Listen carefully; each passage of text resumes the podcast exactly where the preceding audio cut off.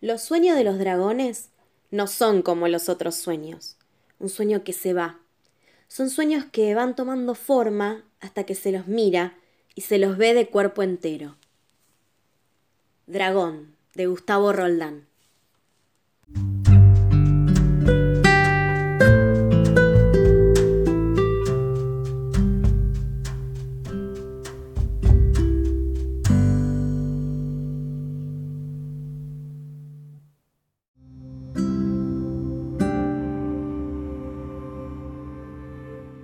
Que las lluvias que te mojen sean suaves y cálidas, que el viento llegue lleno del perfume de las flores, que los ríos te sean propicios y corran para el lado que quieras navegar, que las nubes cubran el sol cuando estés solo en el desierto, que los desiertos se llenen de árboles cuando los quieras atravesar o que encuentres esas plantas mágicas que guardan en su raíz el agua que hace falta.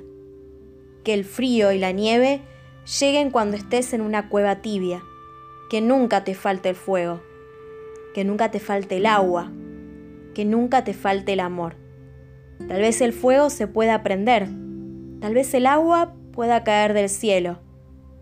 Pero si te falta el amor, no hay agua ni fuego que alcancen para seguir viviendo. Bendición de dragón.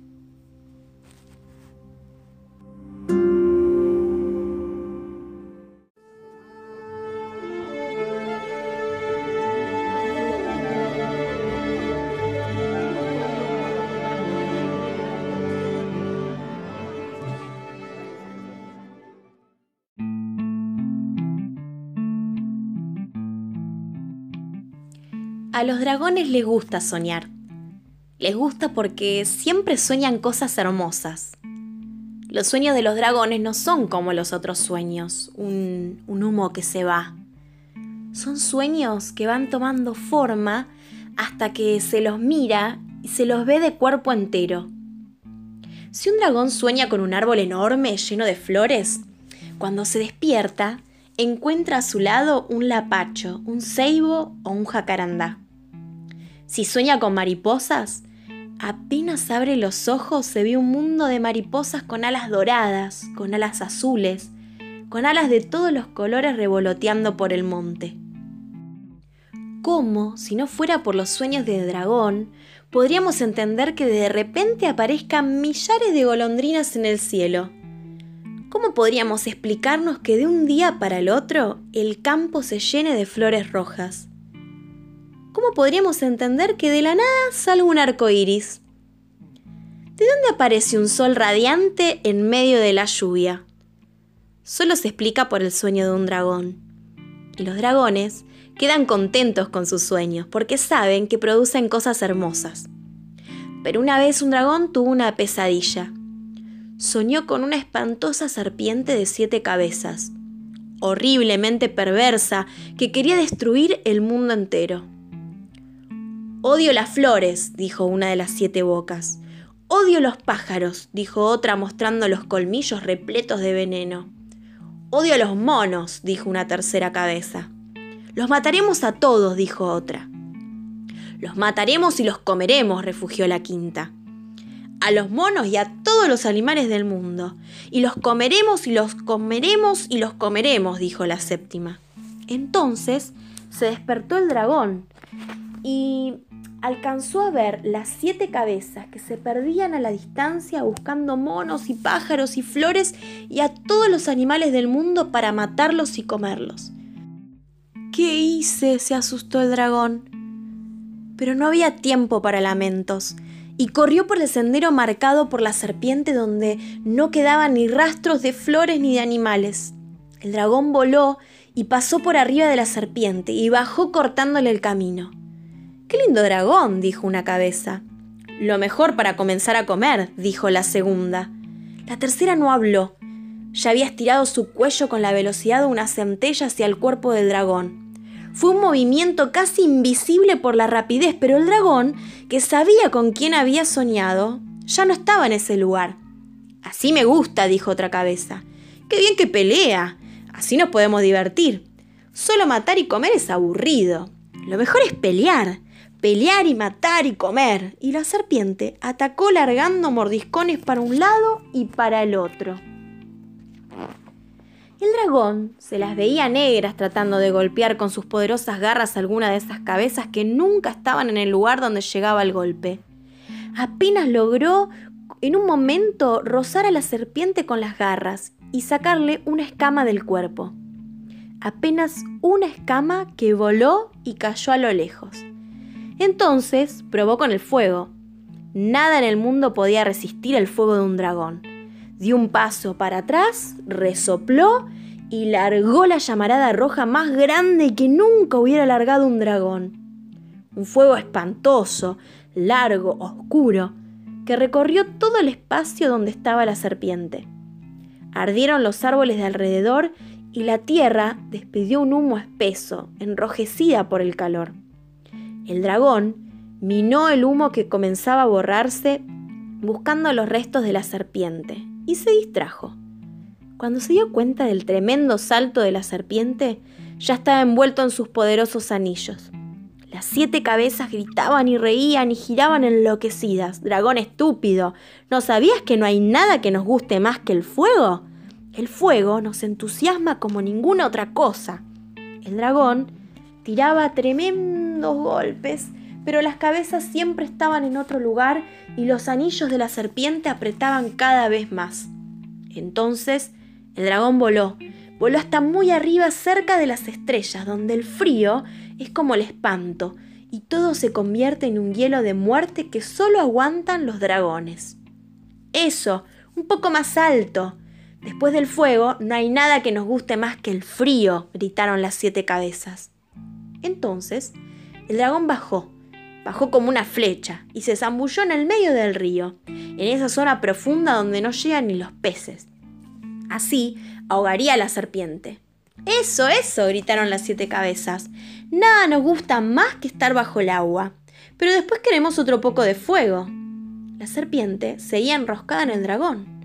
Siete días y siete noches volaron, lucharon, cayeron, nadaron, subieron, bajaron, siempre con un solo cuerpo, sin descansar. Al final, en un descuido de la serpiente, el dragón logró escapar de sus anillos, pero ya no sabía qué hacer. Había probado todas sus artilugias y había usado toda su fuerza de dragón, pero la serpiente parecía invencible. Nos estamos divirtiendo como nunca, ¿eh? gritaron las siete cabezas. Jamás nos había pasado algo tan hermoso. Te queremos, dragón, que esta pelea no acabe en mucho tiempo. Nos aburren las peleas tontas con animales tontos. Queremos pelear, pelear y pelear. Ataca de nuevo, dragón, dale. Te estamos esperando. El dragón retrocedió un poco. ¿Estás escapando, dragón cobarde? le dijo una. El dragón pensó en volar, volar muy alto y muy lejos, y olvidarse para siempre de esa serpiente. Pero entonces, ella mataría a todos los animales. No había caso. Escapar no servía, pero sí, quizás sí podría servir. El dragón voló hacia lo alto. Subió y subió, burlándose de las serpientes, mientras las siete cabezas lo llevaban de insultos. Y llegó hasta el lugar más alto, arriba de todas las nubes y las sombras. Entonces planeó en círculos, en grandes círculos, dejándose llevar por el viento. Y allí, mientras planeaba, cerró los ojos y se durmió. Ya sabía lo que tenía que soñar. Y soñó. Soñó con pájaros y flores. Soñó con ríos crecidos. Soñó con el arco iris y cuando en medio del sueño apareció una serpiente de siete cabezas que peleaba enloquecida de furia, se dio vuelta en el aire para borrar el sueño.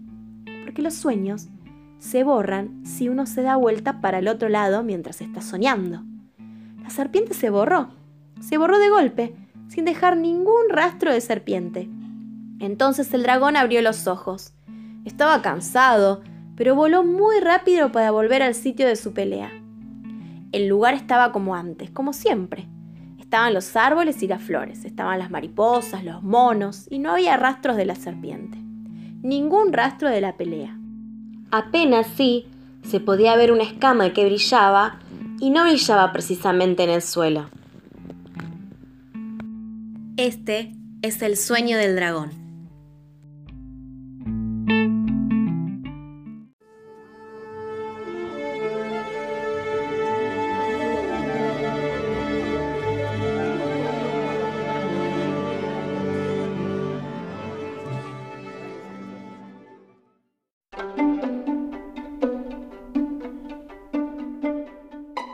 Aunque los dragones saben mucho, siempre tienen una mirada llena de asombro. Se asombran de las cosas que no conocen y de las cosas que conocen también. A todo lo que conocen lo miran con ojos nuevos cada día. Y si la mirada es nueva, las cosas son diferentes. Entonces, se sorprenden de que haya tantas cosas nuevas en el mundo y les parece hermoso conocerlas. ¡Qué hermosa flor! Dice un dragón negro. Muy hermosa, contesta otro. Es parecida a la que estaba ayer en este lugar. Sí, pero la que vimos ayer era cuando el sol estaba alto. Esta, con un sol de atardecer, me parece más hermosa. ¡Qué hermosa flor! dice el mismo dragón al amanecer del día siguiente. Sí, contesta el otro. Muy parecida a otra que ya vimos, pero con los rayos del sol del amanecer esta es más linda. Y así vuelan hasta las montañas más altas, esas donde las nieves están desde el primer día del mundo, contentos por haber descubierto una flor nueva. Entonces, un dragón le dice al otro, ¡qué hermosa montaña! Tiene toda la nieve del universo. Y los dos sobrevuelan en grandes círculos el pico de esa montaña que acaban de descubrir y que en realidad ya la sobrevolaron mil veces. Esta es la mirada del dragón.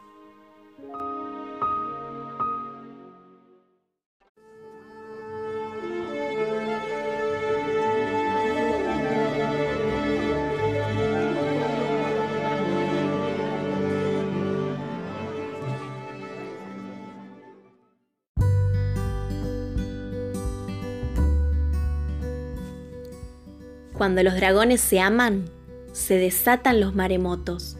Los volcanes lanzan un fuego endemoniado y los huracanes largan una furia que hace pensar que ha llegado el fin del mundo. Por eso, a veces, para amarse sin molestar a nadie, vuelan hasta el cielo más alto donde las estrellas casi están al alcance de la mano. Y los dragones creen que el mundo queda en calma. Pero se equivocan. Entonces caen rayos y centellas. El cielo parece desplomarse con truenos aterradores. Las estrellas fugaces y los cometas de largas colas luminosas corren de un lado para el otro sembrando el pavor y los tornados enfurecidos se tragan medio mundo. O la luna o el sol parecen borrarse lentamente en el cielo y todos dicen que hay un eclipse dando minuciosas explicaciones de cómo la Tierra se coloca entre el Sol y la Luna o la Luna delante del Sol y etcétera, etcétera. Vanas explicaciones. Las dicen los que nunca miran bien. Si mirasen bien, verían claramente la figura de dos dragones que se aman y que van tapando la luz de los astros según se acerquen o se alejen. Cada vez que alguien piense que está llegando el fin del mundo, solo tiene que abrir los ojos de mirar bien, los ojos grandes de mirar lejos y no creer en tonteras. Pero eso no es nada fácil. Y así es el amor de dragón.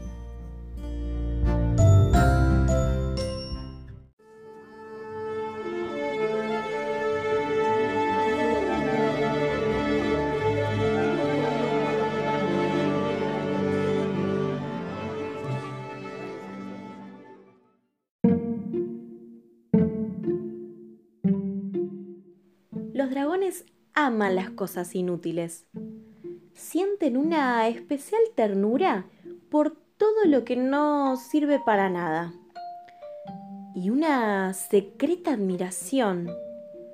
Si las cosas inútiles están ahí, algún mérito deben tener. Como las hojas secas. en especial las hojas secas que tienen un agujero para mirar y descubrir lo que antes no se había visto. No es que las cosas no estuvieran, pero miradas a través del agujero de una hoja seca son otras cosas. Por eso los dragones esperan el otoño con entusiasmo. Saben que va a ser una época de descubrimientos. También los entusiasma encontrar una piedra redonda, una piedra pulida, de esas que aparecen en la orilla del río, y que vaya a saber qué tiempo llevan rodando para encontrar la forma perfecta. Dragones las tocan suavemente como si fuera el frágil huevo de un pájaro. Las acarician y piensan. Tratan de imaginar el recorrido de esa piedra, desde su primer día en el tiempo y la distancia, hasta llegar en ese momento a la orilla del río para que un dragón la encuentre, la alce y la acaricie con ternura. Pero lo que más los entusiasma es encontrar una pluma perdida, una pluma de colores. Entonces, imaginan en qué nubes volaría el pájaro que la perdió. ¿Qué vientos la habrían llevado de un lado para el otro? qué lluvias la habrían mojado y qué soles le habrían prestado su calor. Y se preocupan pensando que algún pájaro estará buscándola. Entonces sienten una enorme ternura por la pluma perdida y algunos sostienen que le vieron correr una lágrima a un dragón. Por eso los dragones, cada vez que se encuentran una pluma, se la muestran a todos los pájaros que pasan a su alrededor y estas son las cosas de dragones.